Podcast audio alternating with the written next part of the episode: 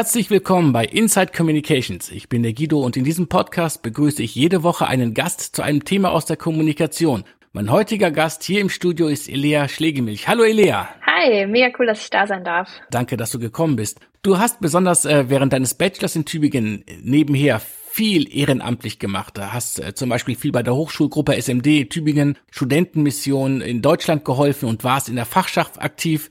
Ist das dein Ausgleich beziehungsweise deine Abwechslung zum akademischen Leben mit den Bücherstapeln auf dem Schreibtisch? Mm, also ich würde sagen, es war richtig, richtig cool, so viel mit Menschen zu machen und es hat echt Spaß gemacht. Aber äh, ja, der Ausgleich zum Studium ist eher Sport oder ja mit dem Hund rausgehen, so ein bisschen in der Natur abschalten. Das ist schon immer richtig gut, ja. Was für einen Hund hast du? Einen Labrador Schäferhund Mix, aber schon einen sehr alten, also die kann nicht mehr so lang laufen. Ach du je. Du hast uns ein sehr strategisches Thema mitgebracht, und zwar Data Analytics. Also die Erhebung von Daten, um Marketingmaßnahmen zu steuern. Und zwar hier ganz im Speziellen, um im Marketingmix das Webmarketing zu optimieren. Wie bist du auf dieses Thema gekommen? Also ehrlich gesagt habe ich mir die Frage gestellt, wo kennst du dich gar nicht aus? Und äh, ja, ich habe mir einfach gedacht, dass es jetzt eine super Chance ist, ein Thema kennenzulernen, von dem ich bisher irgendwie noch nicht so viel weiß.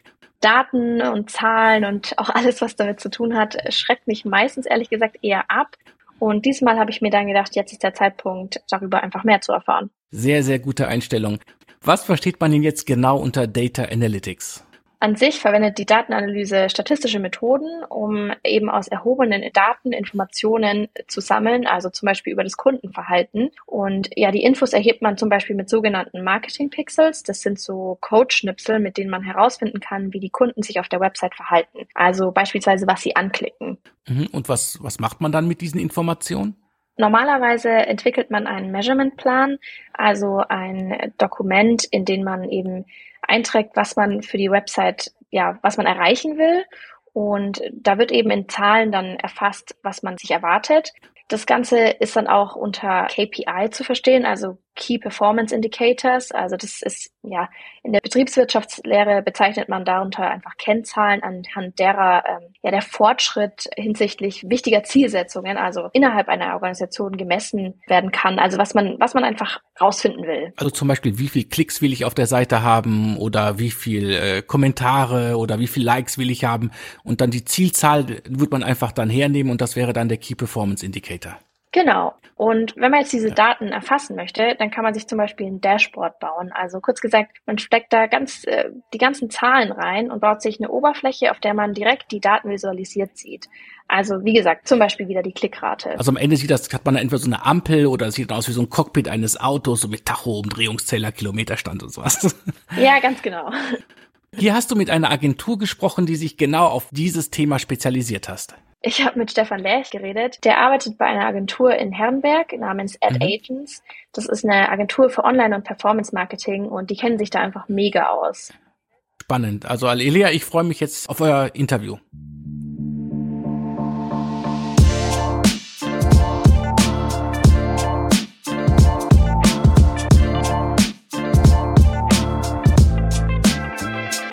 Hi Stefan, schön, dass du dabei bist. Hallo Elia, freut mich, dass du da bist. Ja, bevor wir anfangen, dachte ich, stelle ich dich einfach kurz äh, vor. Du hast dein VWL-Studium im Jahr 2011 abgeschlossen und danach bei unterschiedlichsten Unternehmen gearbeitet. Ich habe mal ein paar rausgesucht, Verifox oder Verivox, ich weiß gar nicht, wie man es ausspricht.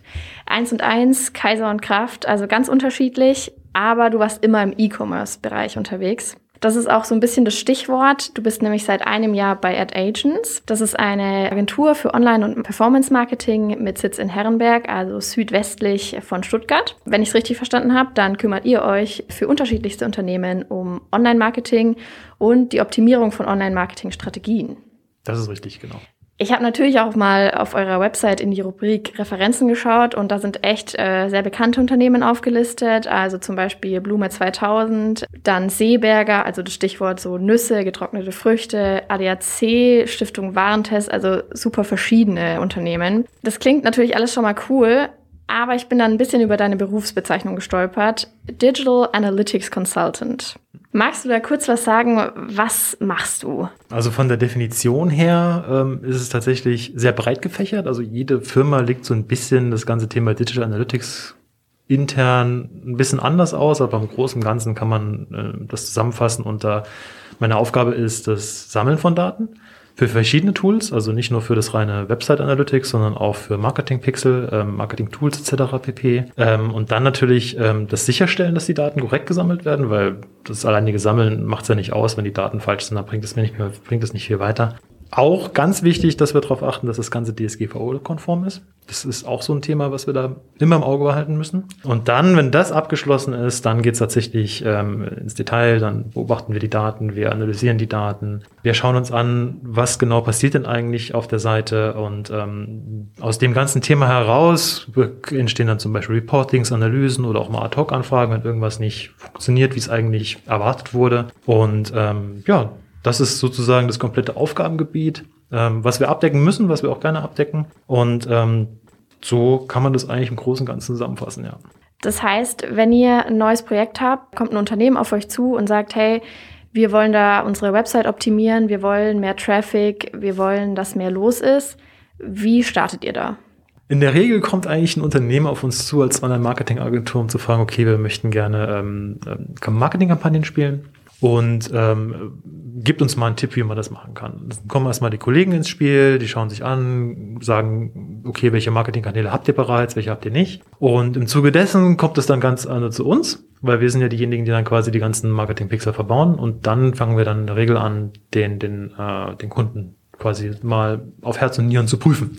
Das heißt, wir schauen uns an, welche Tools nutzt er gerade, wie hat er die Tools eingebunden und das ist ein ziemlich, ziemlich aus also sehr, sehr großes Screening, was wir da, was wir da durchführen. Und in der Regel finden wir da auch viele, viele Punkte, die dann quasi entweder nicht richtig sind, also hinsichtlich zum Beispiel DSGVO, oder wo wir auch wirklich sagen, okay, da sehen wir noch wirklich viele Optimierungsmaßnahmen. Ähm, da kann man noch quasi noch das eine oder andere Stellschräubchen nutzen, damit quasi entweder die Marketing-Pixel noch mehr Informationen bekommen oder eventuell auch die Webseite noch mehr Zahlen erf äh, erfassen kann, mit denen man dann wieder Website-Optimierung durchführen kann. Wenn die Screening abgeschlossen ist, das kann schon mal eine ganze Weile dauern, wird das natürlich dann ein schönes Dokument gefasst und wird dem Kunden überreicht und da gehen wir dann wirklich drauf ein, welche, welche Must-Haves auf jeden Fall behoben werden sollten, im schlimmsten Falle DSGVO-Verstöße. Ähm, dann machen wir einen Vorschlag, okay, was ist denn optional? Wo wir sagen, das hätte jetzt einen Effekt, das musst du aber nicht machen. Und ähm, vor allen Dingen gehen wir da nochmal drauf ein, okay, was, was empfehlen wir denn für die Zukunft, damit du halt im Bereich Digital Analytics noch ein bisschen dich besser aufstellen kannst. Weil das Thema Digital Analytics ist, das bemerken wir auch bei vielen Kunden, das ist bei einer Anfrage von einem, von einem Kunden eigentlich ist immer das Marketing im Fokus, aber das Thema Digital Analytics ist dann doch eher noch etwas im, nicht, nicht, nicht ganz im Fokus, hat aber sehr viel, trägt sehr viel dazu bei, wie eigentlich diese Marketingkampagnen dann am Ende funktionieren und wie man da noch ein bisschen das, das letzte Quäntchen rausdrücken kann auf gut Deutsch. Und ähm, ich beobachte einfach, dass es noch sehr, sehr gering ist und ähm, da gehen wir dann immer noch so ein bisschen drauf ein, okay, wie wäre es, wenn wir noch Reports bauen, wenn wir noch Alerts bauen und vor allem Dingen, was wir bei vielen Kunden beobachten, ist einfach so eine Art Measurement-Plan aufzustellen. Also viele gehen hin und implementieren ihre Website Analytics, ähm, wie es halt teilweise aus, äh, wie, wie, wie es funktioniert, dann hat man aber einen riesigen Datenwust und ähm, muss dann irgendwie erstmal damit zurechtkommen. Und ein Measurement-Plan kann dabei helfen, so ein bisschen Licht ins Dunkel von diesen ganzen Daten reinzubringen. Du hast jetzt hier schon super viele ähm, ja, Worte genannt, die, glaube ich, nicht alle verstehen. Äh, ich fange einfach mal bei den Basics an. Du hast gesagt, ihr äh, sammelt Zahlen, ihr, ihr schaut da, was für Zahlen rauskommen. Mhm. Was für Tools benutzt ihr da und was für Zahlen wollt ihr da überhaupt finden? Also es gibt eine ganze, ganze, ganze Palette an Tools am Markt, die es momentan gibt. Das ist auch der Grund, warum eigentlich auch diese breite Palette an Kunden auf uns zukommt. Also wir haben ja große Kunden, kleine mittelständische Kunden. Und ähm, dadurch, dass es halt diese riesigen Tools gibt und wir sprechen ja nicht nur von Google, ähm, Pinterest oder ähm, jetzt auch ähm, Bing, ähm, sondern geht ja auch noch Richtung Amazon. Das kann einfach ein Kunde gar nicht im Blick behalten. Deswegen kommen die auf uns zu, äh, weil wir die dann auch beraten können, wie man es richtig einbindet, welche Zahlen man erfassen kann und welche Marketingkampagnen man dann auch spielen kann. Man kann eigentlich sehr, sehr viel Daten erfassen. Ne? Also alle, man kann alle Systeme parallel laufen lassen, die dann quasi für sich selber die Daten sammeln. Man kann aber auch, wenn man es perspektivisch auf ein nächstes Level bringen will, kann man auch die Datentöpfe miteinander verknüpfen, sodass auch die Systeme miteinander kommunizieren. Ja, was für Daten will man erheben? Ähm, man kann so gut wie alles erheben, ist meine ähm, Interpretation der Dinge. Man sollte aber nicht alles machen, deswegen gibt es ja auch die DSGVO. Ich wollte also gerade sagen, da kommt ja auch so ein bisschen die ethische Frage mit rein irgendwie. Richtig, also es hat einen Grund, warum es die DSGVO gibt, das, das, ist, das ist vollkommen korrekt. Ähm, es gibt, gibt schwarze Schafe, die Sachen ähm, an, von Kunden erheben, die das gehört sich einfach nicht und ähm, da, da achten wir auch drauf, dass das nicht passiert. Ähm, aber grundsätzlich kann man wirklich, also es gibt eigentlich relativ wenig, was man nicht erheben kann. Also vom simpelsten Seitenaufruf, also sprich, du hast die Seite gesehen, dann geht's dahin, welche Produkte hast du dir angeschaut, ähm, hast du auch was gekauft, wenn ja, was hast du gekauft, ähm, wie viel Umsatz hast du gemacht und dann, wenn du, das ist so das reine Erheben von der Website-Daten, also nur wenn du auf der Webseite bist.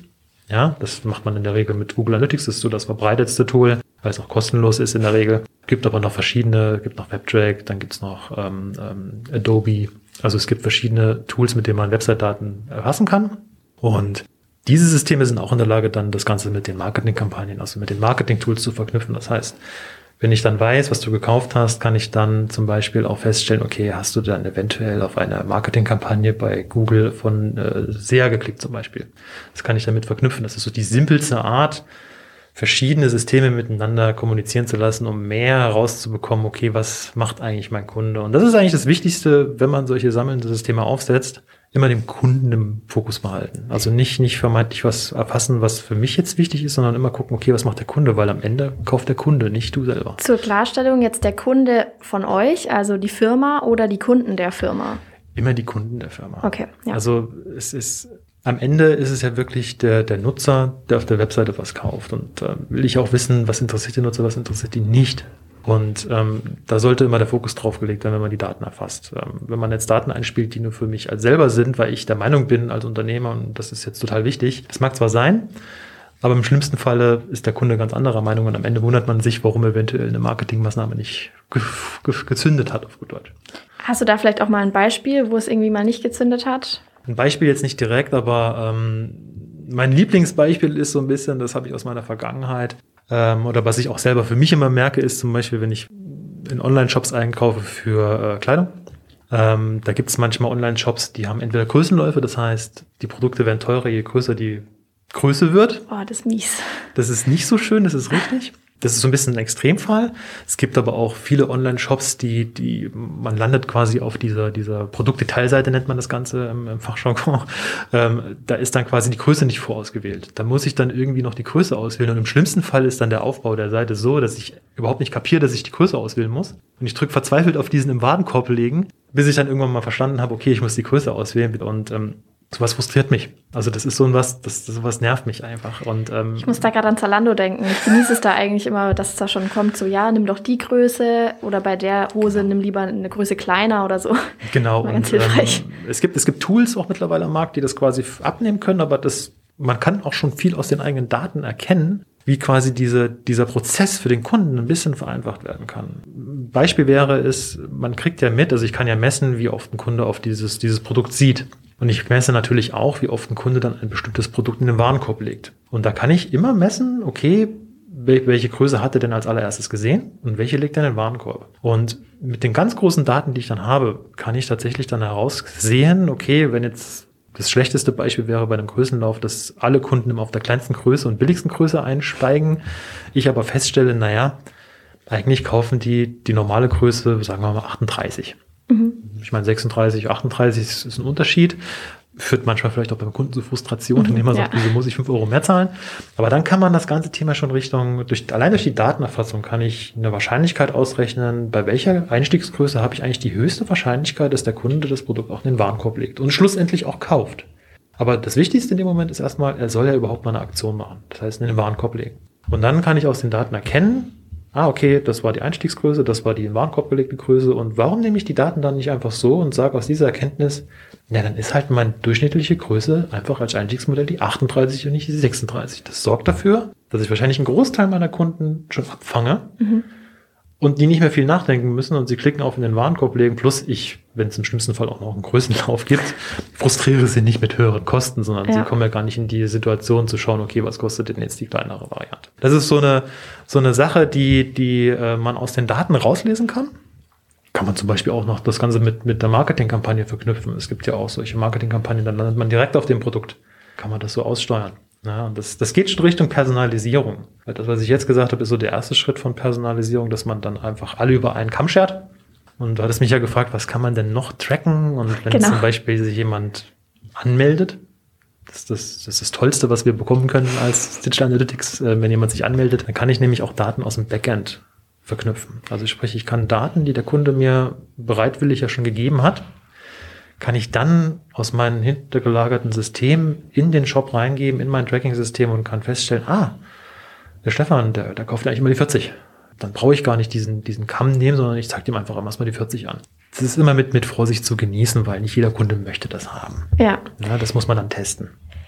Jetzt gehen wir mal noch mal einen Schritt zurück. Ihr habt die Daten erfasst, ähm, das heißt, ihr habt Unmengen an Zahlen vor euch. Ja, du hast ja gesagt, ihr arbeitet mit Google Analytics. Was ist quasi der nächste Schritt? Ihr schaut euch die Daten an und sortiert erstmal, oder?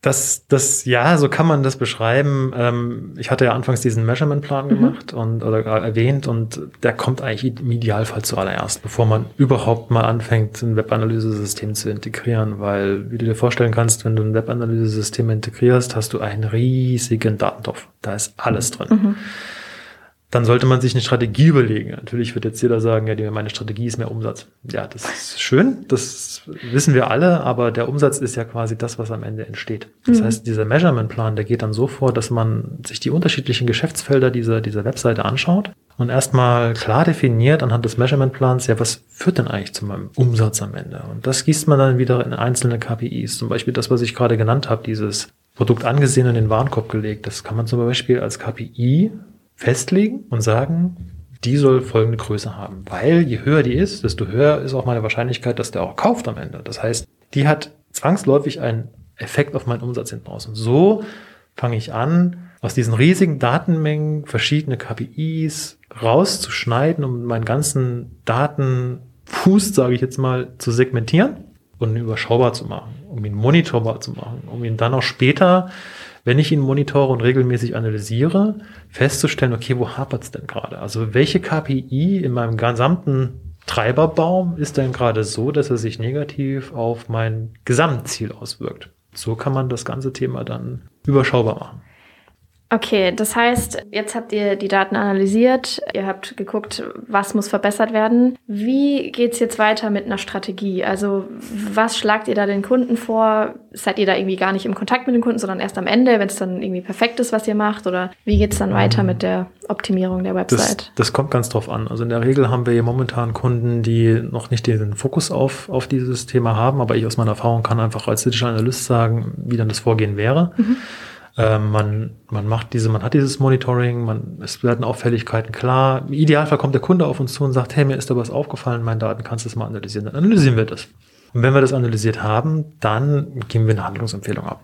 Ja, dann einfach aus mit gesundem Menschenverstand, jetzt zum Beispiel mit den Produkten, mit diesem Größenlauf, sagen wir, okay, also wir würden jetzt mal empfehlen zu sagen, versuch doch mal da irgendwie aus den Daten eine, andere Einstiegsgröße zu machen. Das ist eine Handlungsempfehlung, die man weitergibt. Wenn man eine Handlungsempfehlung weitergibt, heißt es im ersten Moment, okay, die wird in den Raum gestellt, die wird diskutiert und dann wird der Kunde sagen, okay, finde ich gut, das werden wir umsetzen, wie machen wir das denn jetzt? Dann sagen wir, okay, für diese Handlungsmaßnahme müssen wir eine Website-Optimierung durchführen. Das heißt, es geht dann eher an die Technik, die müssen das ganze Thema umsetzen und dann kann man sich anschauen, ob das gut performt. Wichtig dabei ist, jede Handlungsempfehlung, die man auf Basis von Daten macht, in einem Webshop oder auch in einer Marketingmaßnahme, sollte man immer mit einem AB-Test machen. Also niemals gleich komplett die große Keule schwingen und eine komplett Umsetzung machen, sondern wirklich gucken, ob die Vermutung, die man hat und die Idee, die dahinter steht, auch wirklich von dem Kunden so akzeptiert wird, weil das ist das, was ich auch erwähnt habe. Der Kunde steht im Fokus. Nur weil mhm. ich es gut finde und die Handlungsempfehlung gebe, heißt es nicht, dass meine breite Palette an Kunden das auch gut findet. da haben wir schon wieder unser nächstes Stichwort. AB-Test. Ja.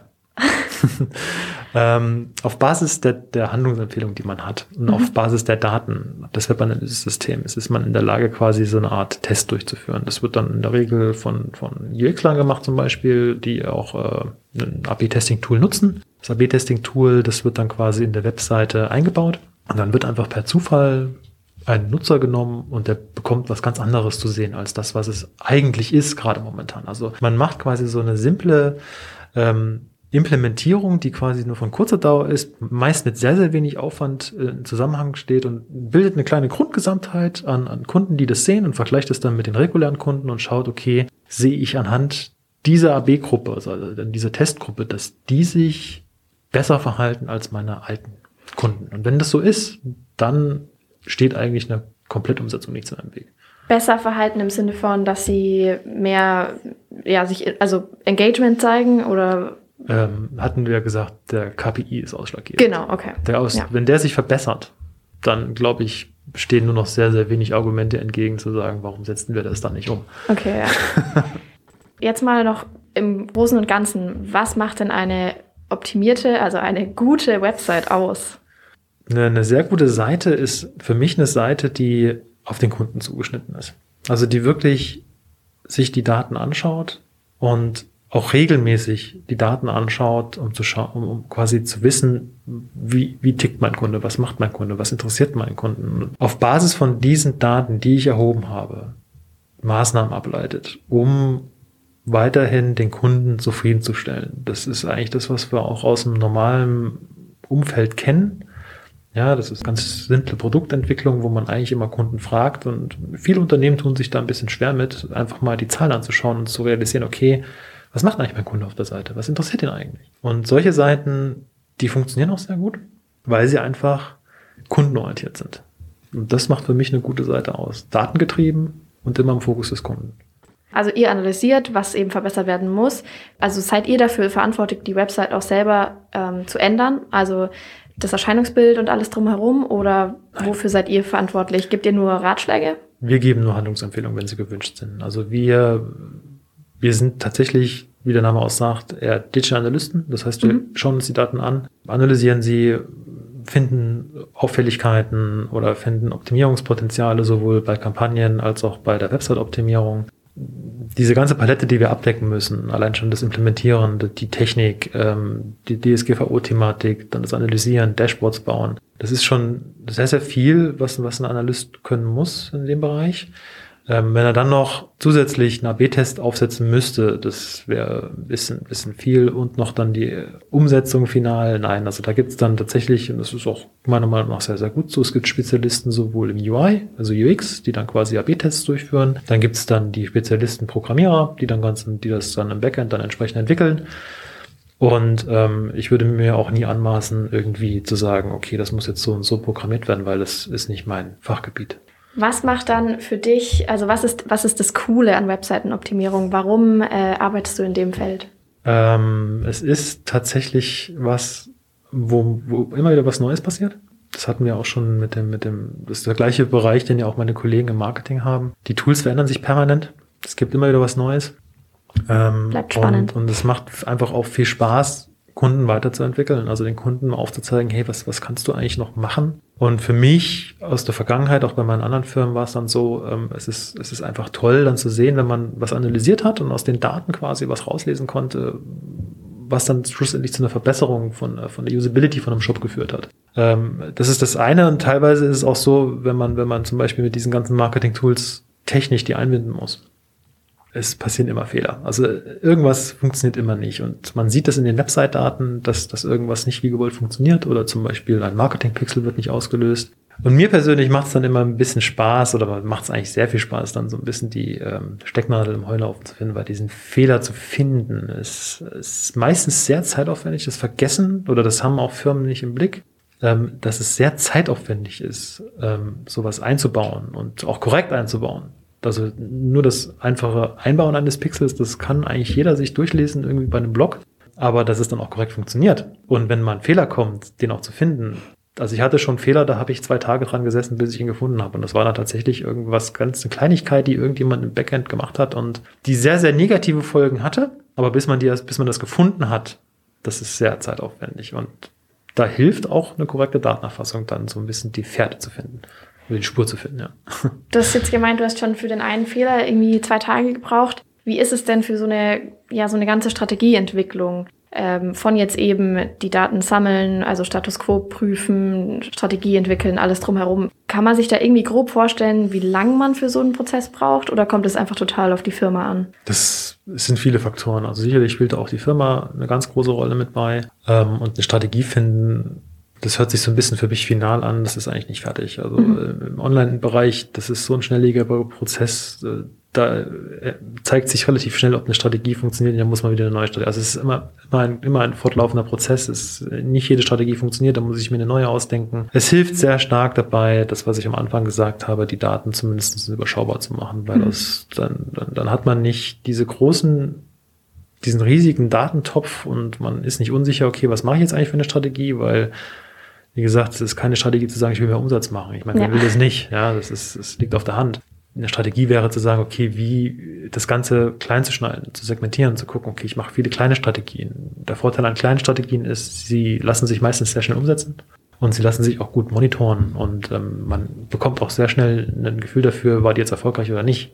Und ähm, das ist so meine Auffassung des ganzen Themas, wie man dann mit Strategien umgeht. Und es ergibt sich einfach. Manchmal auch durch Zufall. Also manchmal wirklich reiner Zufall, dass man irgendwie was in den Daten findet und sagt, huch, das habe ich jetzt nicht erwartet, woran könnte das liegen? Und dann, puff, hat man eine neue Strategie.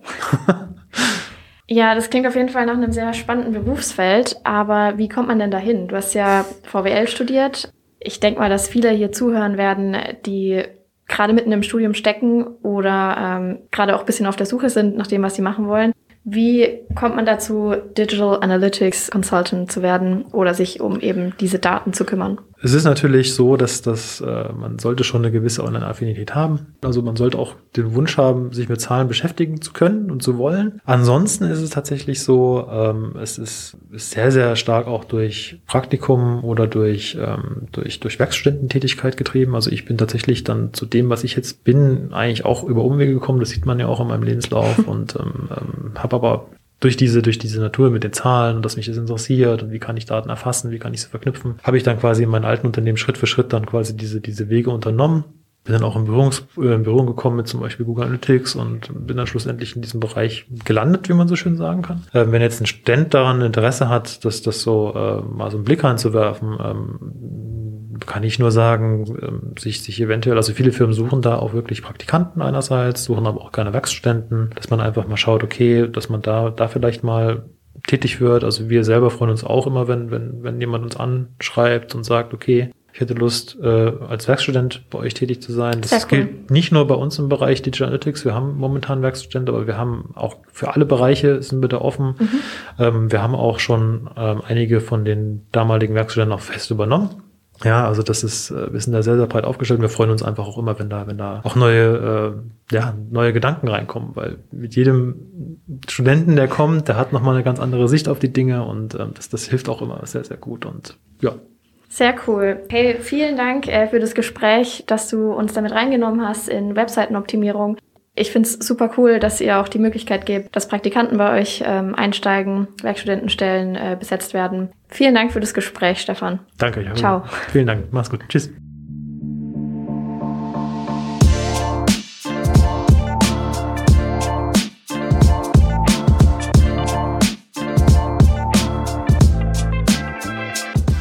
Tolles Interview. Danke, Lea. Was waren für dich jetzt die wichtigsten Aussagen? Ich würde sagen, einfach die wichtigste Aussage war, der Kunde ist im Fokus. Also jetzt nicht der Kunde von der Agentur, sondern der Kunde des Kunden.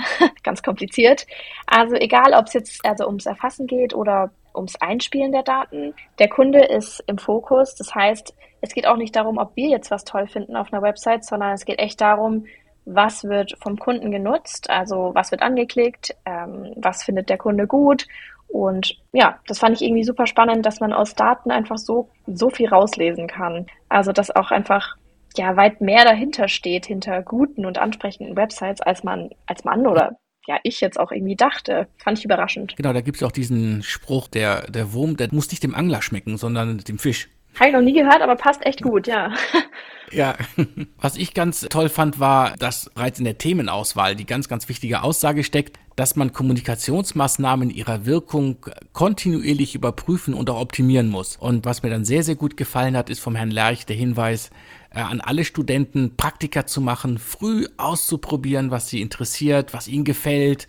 Und das gilt für die Inhalte, was also was sie gerne machen, genauso wie sich mal die Branchen anzuschauen, möchte ich im Bereich Automobil arbeiten oder lieber in der Mode oder die Branchen und die Jobs in den Branchen unterscheiden sich so, so sehr und genauso auch die Unternehmensformen. Es macht echt einen Riesenunterschied, ob man für einen riesen Industriekonzern arbeitet oder ob man in so einem kleinen Start-up, das so wuselig ist, rummacht oder in mittelständischen Unternehmen. Die Jobs sind nicht dieselben, auch wenn sie den gleichen Titel haben. Und da ist natürlich das Studium genau die Zeit, in der man das mal ausprobieren kann und wo man sich orientieren kann, um zu gucken, was passt eigentlich jetzt am besten zu mir. Ja, voll. Und ich fand es auch echt cool, dass Stefan da gleich gesagt hat, dass man gerne mal auf Ad Agents zukommen kann. Also ja, an alle nutzt die Chance. Auf jeden Fall. Wenn ihr ein Feedback zu diesem Podcast habt oder eigene Themen vorschlagen wollt, dann geht das über E-Mail an feedback at insidecommunications.de auf der Website, Twitter und Facebook und natürlich auch auf Spotify und Apple Podcast, wo man Reviews schreiben und Sterne vergeben kann und das Wichtigste, wo man diesen Podcast auch abonnieren kann. Ja, also an alle, abonniert den Podcast. Ich freue mich schon auf alle Folgen, die kommen. Guido, vielen Dank, dass ich bei Inside Communications dabei sein durfte. Ich finde es echt super cool, wie viele verschiedene Themen ähm, im Bereich der Kommunikation hier besprochen werden. Und ja, wenn ihr das auch cool findet, würden wir uns mega über eure finanzielle Unterstützung freuen. Wir haben auf unserer Internetseite www.insidecommunications.de alle finanziellen Möglichkeiten aufgelistet. Und wenn ihr unseren Podcast gerne hört, dann dürft ihr uns auch gerne ja, unterstützen. So helft ihr uns, das Projekt auch weiter zu stemmen. Tausend Dank und dann bis nächste Woche. Tschüss. Ciao.